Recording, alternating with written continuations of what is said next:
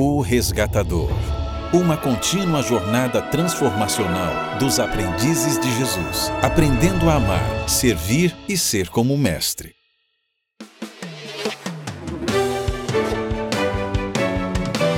Experimentando Jesus no Evangelho de Lucas, com o Dr. Douglas Pereira.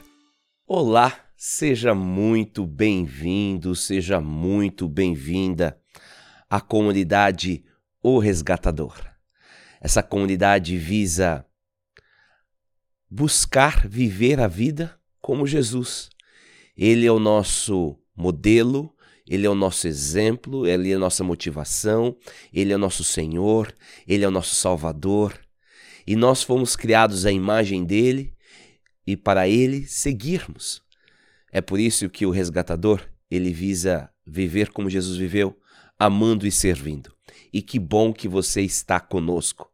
Você sabe que a comunidade resgatador possui um lema, um lema dos aprendizes de Jesus. E o lema é o seguinte: Ame o Senhor seu Deus de todo o seu coração, de toda a sua alma, de toda a sua força e de toda a sua mente. E ame o seu próximo como a si mesmo. É baseado nesse lema que os aprendizes de Jesus querem viver a sua vida a vida de amor. Essa vida de amor que a gente está estudando tanto no Sermão do Monte e o desdobramento dessa vida de amor, as aplicações, lições profundas. Bem, nós estamos na nossa 14 semana dessa jornada de experimentar Jesus no Evangelho de Lucas. 14 semana. Louvado seja Deus por essa jornada até aqui. E nós temos um verso áudio todo especial, que é o verso de estudo e reflexão hoje. O texto de Lucas 6,45. A pessoa boa tira coisas boas do tesouro de um coração bom. E a pessoa má tira coisas más do tesouro de um coração mau. Pois a boca fala do que o coração está cheio. Bem, não vou comentar muito porque esse verso é o verso de reflexão de hoje. Jesus ele foi construindo a sua é, ilustração da árvore, dos seus frutos, da figueira, da ali da, da videira para chegar nesse ponto. Um ponto que retrata que aquilo que fazemos, aquilo que pensamos, aquilo que sentimos, principalmente aquilo que falamos, ele emerge, surge das fontes da vida do coração. E eu oro para que você possa estar submetendo o seu coração a cada dia ao Senhor. É somente através dessa entrega diária que nós conseguiremos sermos, conseguiremos passar pela transformação tão necessária a transformação da essência, mais do que a transformação de comportamentos, a transformação da essência. E nós precisamos de Deus para essa transformação. Sem, sem Ele, nada pode ocorrer. É Ele que é capaz de renovar, de transformar.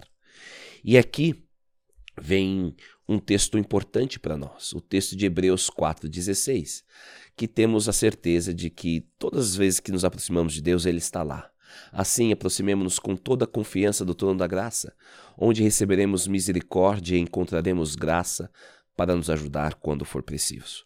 É através dessa misericórdia e dessa graça que somos transformados. Por isso, precisamos nos apresentar a Deus a cada dia, a cada instante, para nos posicionarmos aonde a transformação ocorre, diante do trono de Deus. Bem, eu vou te dar um minuto agora para você refletir, para você se conectar com Deus, para você se colocar diante daquele que opera a transformação. E depois nós vamos voltar para refletirmos no verso de Lucas 6:45.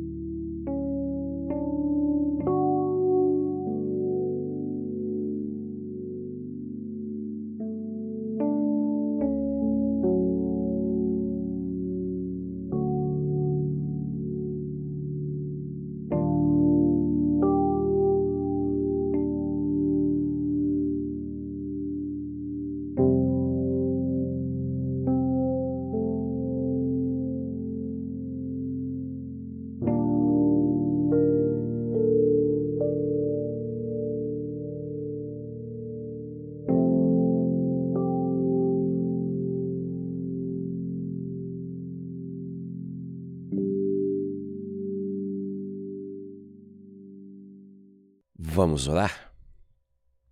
Querido Pai, mais uma vez, em comunidade o resgatador, nos encontramos para nos colocarmos diante de Ti, a nossa vida, o nosso ser, os nossos amados, os nossos queridos e aqueles que também não nos amam, aqueles que também nos odeiam, que pensam, quem sabe, diferente de nós ou agem de forma diferente. Queremos colocá-los todos diante de Ti para serem beneficiários do Teu poder, do Teu amor, da Tua graça e da Tua misericórdia. E Pai, nós suplicamos uma transformação, uma transformação do coração.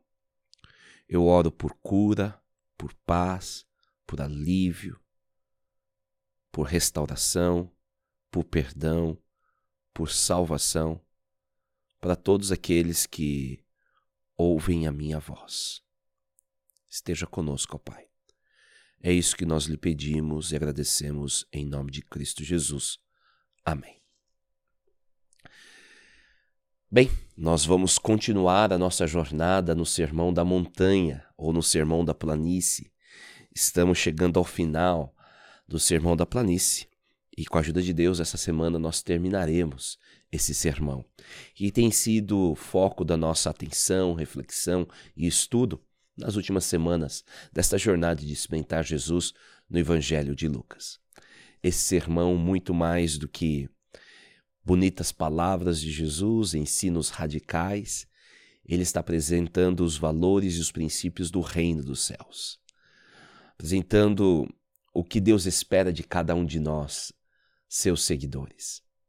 Percebemos que aquilo que ele espera vai muito além de uma um tapa no exterior, uma maquiagem de ações o que nós percebemos que aquilo que Jesus espera de nós é algo que será fruto somente de uma transformação radical do interior. Algo que o Espírito Santo vai realizar em nossa vida. Lembre-se que o Evangelho de Lucas é o Evangelho pneumatológico, ou seja, o Evangelho do Espírito. Ele mais se apresenta, se manifesta, está presente diretamente e indiretamente. E de forma clara, para mim, ele está aqui indiretamente conectado, porque o que Jesus está pedindo, o que Jesus está apresentando, não é algo capaz que nós somos capazes de realizar. Somente o Espírito de Deus pode realizar, somente o Espírito Santo. E nós estamos devagando nesta nesse princípio do amor que rege quem é o, o, rege o reinado de Deus, porque Deus é amor e porque fomos criados à imagem de dele, de Deus. Porque seguimos e submetemos a esse reino através da nossa, nossa submissão a Cristo Jesus, nós devemos viver esse reinado de amor, um amor princípio um amor que valoriza, que respeita, apresenta dignidade, que manifesta o reino e seus valores. Esse amor que vai levar a eu estender o amor até aqueles que, eu, que pensam diferente de mim, que agem diferente de mim, daqueles, quem sabe, se opõem a mim, é, me odiando, me excluindo, maldizendo e caçoando de mim. Esse, o amor, ele deve reinar, não o ódio e porque eu amo e amo de forma compassiva, porque o Pai é compassivo, e esse texto é tão lindo e eu gosto de voltar, né? Lucas 6,36, sejam misericordiosos assim como o Pai, como seu Pai é misericordioso. Nós vamos dar esse amor misericordioso que vai ser misericordioso com as falhas das pessoas, com os defeitos das pessoas, não julgando-as, não rotulando-as e não aprisionando-as a aquele rótulo ou aquela ação que aquela pessoa fez. E agora Jesus começa a, a explicar e o desenvolver do julgamento e também do amor ao próximo em algumas ilustrações. E a gente viu a ilustração do cego, a gente viu a ilustração do professor e do aluno. É, estamos vimos a ilustração do do tronco nos olhos. Ontem começamos a ver a ilustração da árvore e depois do figo e da videira. Nós estamos estudando os versos 43 a 45. Nesses três versos, nós temos duas ilustrações: a da árvore e depois da figueira e é, do videiro. E depois temos uma aplicação, e a aplicação é o verso 45. Interessante aqui como Jesus faz, e uma das formas da sua didática e da sua andragogia, essa arte de ensinar adultos. Jesus, ele parte do conhecido para o desconhecido. Né? As crianças elas têm a capacidade de absorver informações, vamos dizer assim, do nada, né? sem ter uma pré-vivência ou convivência sobre determinado assunto, a criança é capaz de aprender do nada. E é bonito ver os meus filhos aprendendo letras, números, frases, conceitos do nada. O adulto, ele já tem uma outra forma de aprender. Ele aprende por associação, baseado naquilo que ele já vivenciou, que ele já experimentou. Você precisa fazer essa ponte. E isso que vamos dizer, ciências modernas estão nos apontando, como a própria andragogia, né? o ensino daquele dos, de adultos, Jesus já o fazia e fazia com maestria. Ele começa com esse com esse essa ilustração da árvore, da videira, como se fosse algo assim, sabe? É natural. Não, é isso mesmo. É, não tem o que questionar. Uma boa árvore vai dar um bom fruto. Aqui ele não está analisando um ato isolado, uma temporada, uma, uma frutificação da árvore, mas ele está selecionando ou visualizando um, uma vida, um legado, né? Uma boa árvore dará bons frutos no decorrer do tempo. Logo, já uma má árvore vai dar maus frutos no decorrer do tempo. Você não pode buscar é, um figo no meio de um arbusto. Você não pode buscar uma uva, né? Qual que é a expressão aqui no meio de um de um espinheiro. Isso é lógico, isso é simples. E ao pessoa concordar com esta afirmação e entender isso, essa ilustração prática, simples e para muitos, quem sabe, até chula no sentido de tão simplória, não tem nada de novo aqui. Bem, o novo ou a expansão se dá como Jesus aplica essas ilustrações. Então, ele parte do conhecido para o desconhecido. Ele parte de algo que é comum, aceitável, para uma realidade mais profunda. E o verso 45 é uma expansão e aplicação dos dois textos anteriores, de forma imediata, e de forma, uma forma secundária de tudo que se está estudando antes, sobre julgamento, amor ao próximo. E o verso 45 diz o seguinte: A pessoa boa, boa, tira coisas boas do coração, ou do tesouro de um coração bom. E a pessoa má tira coisas más do tesouro de um coração mau, pois a boca fala do que o coração está cheio. Bem, vamos analisar alguns aspectos aqui. Então, Jesus constrói essa ilustração primária e conexa a ilustração. Da mesma maneira que uma árvore boa vai dar frutos bons, a pessoa boa vai dar bons frutos. Essa é a primária conexão, a conexão primária dessa, dessa parábola. Mas lembra que ontem eu comentei com vocês que uma das formas de nós analisarmos a árvore boa era de entender a árvore como uma árvore misericordiosa irá apresentar frutos misericordiosos. E de certa maneira, esse é o contexto geral de que estamos estudando. Então nós podemos dizer: a pessoa misericordiosa tira misericórdia do tesouro de um coração misericordioso. E a pessoa má, a pessoa que não age de misericórdia, tira coisas que não são misericordiosas, que vão se enquadrar aquela ódio, exclusão, caçoar, mentir, né? Todos esses elementos, né? Então, coisas más, não misericordiosas do tesouro de um coração não misericordioso. O que nós vemos aqui é algo real, é algo prático, é algo que Cristo ele conecta as ações ao coração. Hoje, quando nós falamos de coração, nós temos assim pelo menos duas ideias primárias quando nos referimos ao coração. Nos referimos ao, ao, ao órgão, coração, que bombeia né, sangue para o nosso corpo. Então, essa, essa parte aí, né, é biológica, né, o coração. Mas também falamos como o centro dos sentimentos, né? É, o coração como sendo a, a, o lugar do amor.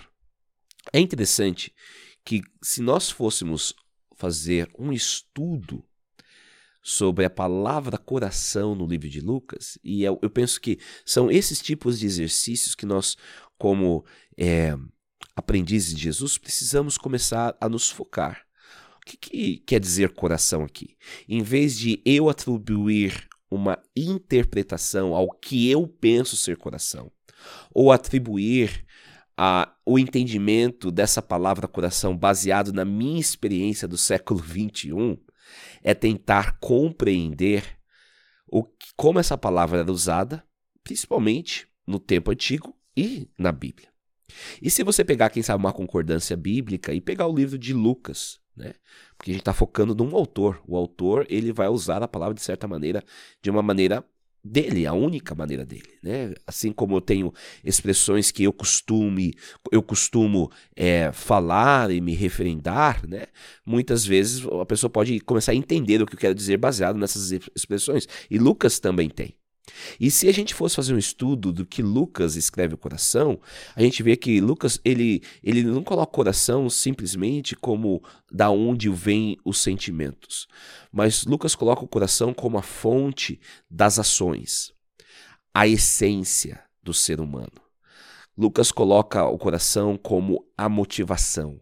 Lucas coloca o coração como uma sala de tesouro, da onde emana aquilo que vai ocorrer na vida do indivíduo. O coração é a fonte daquilo que vai surgir da boca da pessoa. Muito mais do que só sentimentos, o coração é o centro da motivação, é o cerne da existência, a fonte das ações. O coração é o todo do que a pessoa é. E aqui Jesus está falando que aquilo, as palavras de misericórdia, as ações misericordias, misericordiosas de amar o inimigo, de fazer boas ações pelo inimigo, de abençoar o inimigo, de orar por inimigo, elas vão ser frutos reais, não frutos hipócritas, né? Porque esse é o contraste da ideia que Jesus abriu, mas frutos reais de um coração misericordioso, de um coração que foi transformado. E esse coração, ele é misericordioso. Mas também ele apresenta aqui na fala de Jesus que o coração, ele também é fonte das coisas ruins, das motivações ruins. E se nós somos a outros textos de Lucas, ou até dos evangelhos, como Mateus capítulo é, 14, Marcos 7, nós vamos ver ali falando que as coisas imundas, os aspectos é, de pecado, de mentira, eles surgem ou fluem do coração. Você você faz algo, você fala algo refletindo o que vai dentro de você. Eu lembro quando eu estava no curso teológico, né, e quando a gente estava estudando sobre a natureza do ser humano, o professor na época ele ele colocou para nós um, uma frase, um dilema, né, que foi copiada e refletia outros escritores, mas a frase, o dilema é o seguinte: roubar não torna ninguém ladrão. mas a pessoa rouba porque é um ladrão. Roubar não torna alguém ladrão, mas ela rouba porque já é um ladrão. E aqui é, é, muitas vezes até complicado ou complexo de entender, né? Não é o ato isolado que vai determinar quem uma, o que uma pessoa é. Mas o que a pessoa é vai levar ela a agir dessa maneira. Tudo começa no coração, na essência da alma. Tudo começa aqui dentro. Mas nós preferimos nos preocupar com o exterior, o que as pessoas veem, porque assim elas vão julgar ou fazer as suas definições ou conclusões sobre nós. Mais importante do que é aqui dentro é o que as pessoas veem, são as máscaras que usamos. E aí voltamos à ideia do hipócrita, o ator. Aquele ator que do, do, do, do teatro greco-romano. Né? E nós agora nos preocupamos com a fachada. Preocupamos com uma lista de coisas. Pode isso, não pode aquilo. Se eu agir dessa maneira, como eu vou me parecer? E se eu estiver usando tal adorno, o que, que a pessoa vai pensar de mim? E se eu falar isso, qual que é a conclusão? Nós começamos a definir é, as nossas ações, o nosso comportamento diante das pessoas baseado naquilo que vai ser aceitável, naquilo que as pessoas vão considerar bom. E ao evitarmos aquilo que as pessoas na nossa comunidade acham que é ruim e passamos a ser pessoas boas, nós pensamos que somos bons. Mas Jesus está falando aqui que vai algo além, ele faz o inverso, não pense no exterior, pense no interior. Porque quando as luzes se apagam, no sentido que você não está na frente das pessoas, você não está em comunidade, quando está só você, quais são os verdadeiros pensamentos? Quais são os verdadeiros sentimentos? Quais são qual é a sua verdade? Qual é a sua essência? O que, que passa no seu coração? O que realmente passa no seu coração, dentro de você? É isso que Deus está preocupado. Porque se ele conseguir mudar isso, aquilo que vai sair, que vai ser transmitido, é diferente. Deus está preocupado, ou vou dizer, Deus está mais preocupado com aquilo que levou você a gritar do que com o grito em si. Deus está mais preocupado com o que vai dentro do que realmente o que acontece fora. Porque Deus vai além das aparências, ele lê o coração. E o reino de Deus não é um reino de hipócritas, mas são de seguidores de Jesus que submetem-se a Deus, submetem os pensamentos impuros, os sentimentos inapropriados, submetem as motivações equivocadas. Aqui Deus não nos convida simplesmente a uma ajuste de comportamento, mas uma transformação na essência.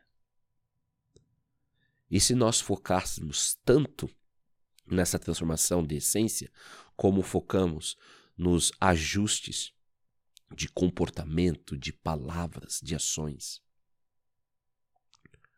Sabe, é aí que Deus quer operar. E, e se você entregou-se a Jesus, se você se submeteu ao Rei, você deve submeter esses sentimentos. Senhor, hoje eu senti sentimentos de raiva por uma pessoa. Graças a Deus, eu me controlei e não agi conforme meus sentimentos. Mas o que realmente eu quero lhe dar, Senhor, é com sentimentos. Já que eu sou seu, toma esse sentimento. Em vez de você lutar com aquilo que você pensa, que você aquilo que você é, pensa, sente, as suas motivações, em vez de você ficar lutando com isso, o aprendiz Jesus vai aprender a entregar. Senhor, essa raiva é sua. Esse pensamento impuro é seu. E ele é seu porque eu sou seu. E se ele está dentro de mim, eu quero que você tome e faça novo. A religiosidade, ela foca no exterior. O reino foca no interior. E é interessante aqui, já chegando a uma conclusão, é um outro elemento que Lucas ele foca muito. É a última parte do verso 45. Pois a boca fala do que o coração está cheio. Veja que Lucas ele não foca tanto nas ações. Ele foca nas palavras. Desde o começo, desde Lucas capítulo 1, são as palavras de pessoas imbuídas do Espírito Santo que identificam que elas eram imbuídas do Espírito Santo.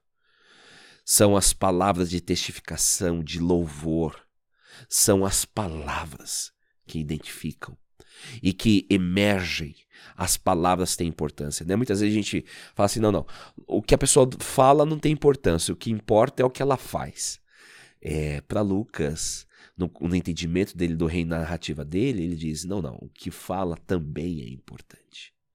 Não somente o que faz, mas o que fala.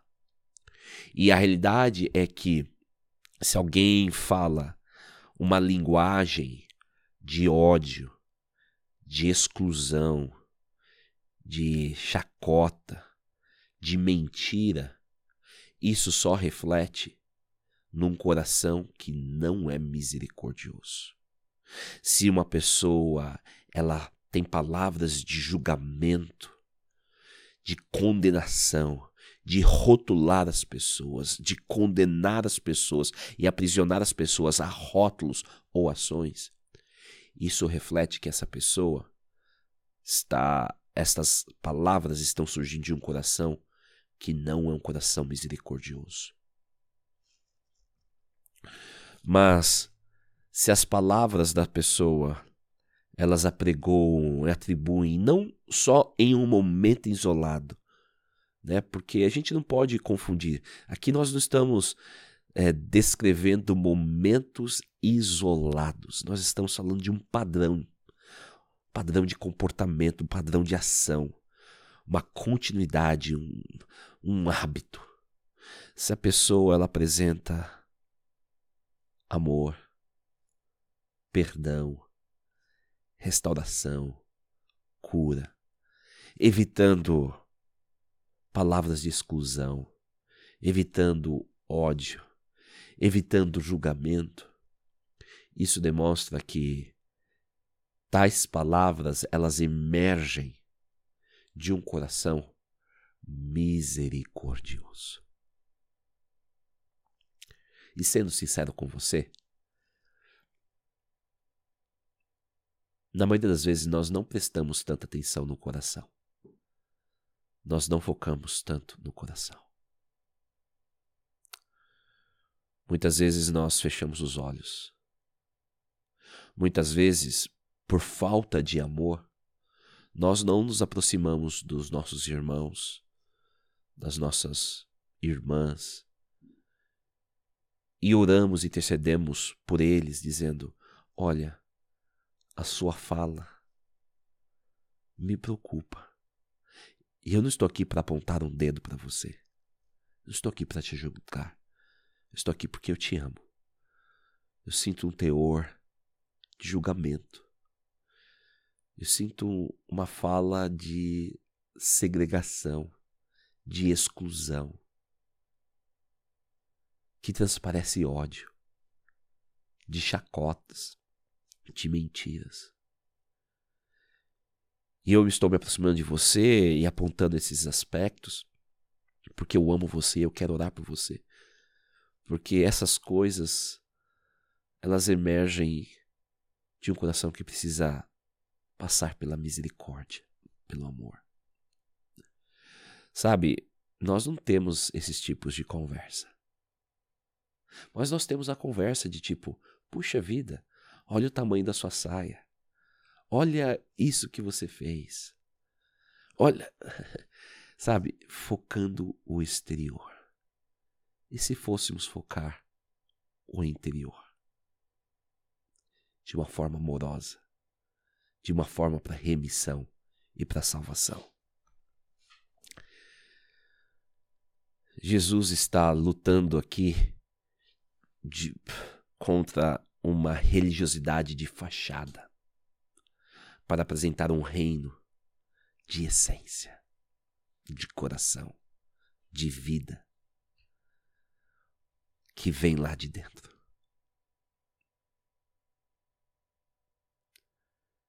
Como que está a sua vida? Como está o seu coração? Quais são as suas motivações? E eu faço essa pergunta não para apontar nenhum dedo ou trazer o senso de culpa ou de vergonha, mas convidando você a fazer uma reflexão, uma introspecção e analisar o que está ocorrendo realmente lá dentro, para que você possa fazer uma entrega completa a Deus. Entregar o seu coração e pedir um coração novo.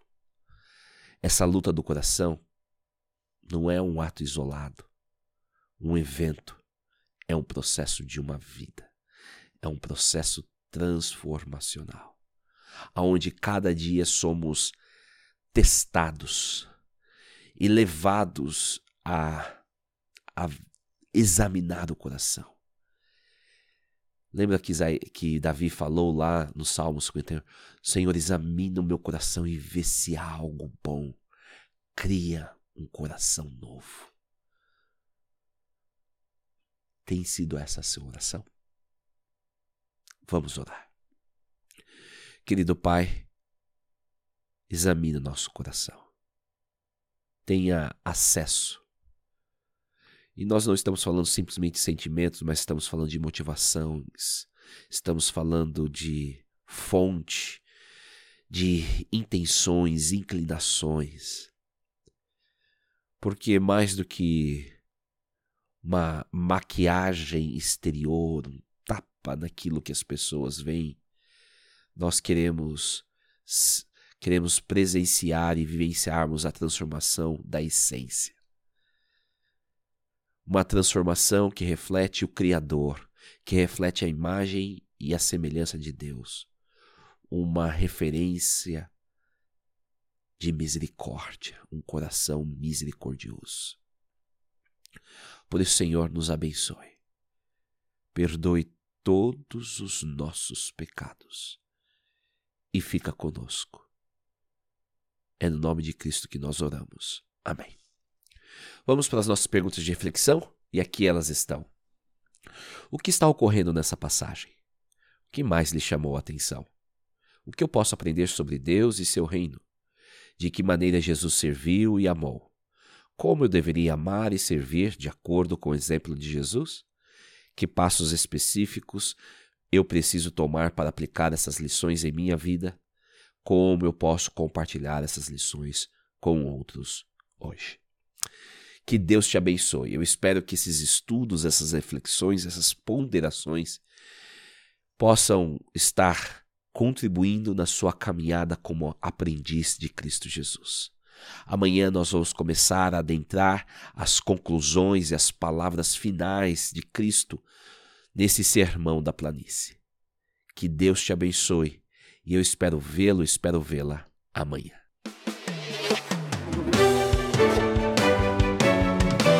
Experimentando Jesus no Evangelho de Lucas.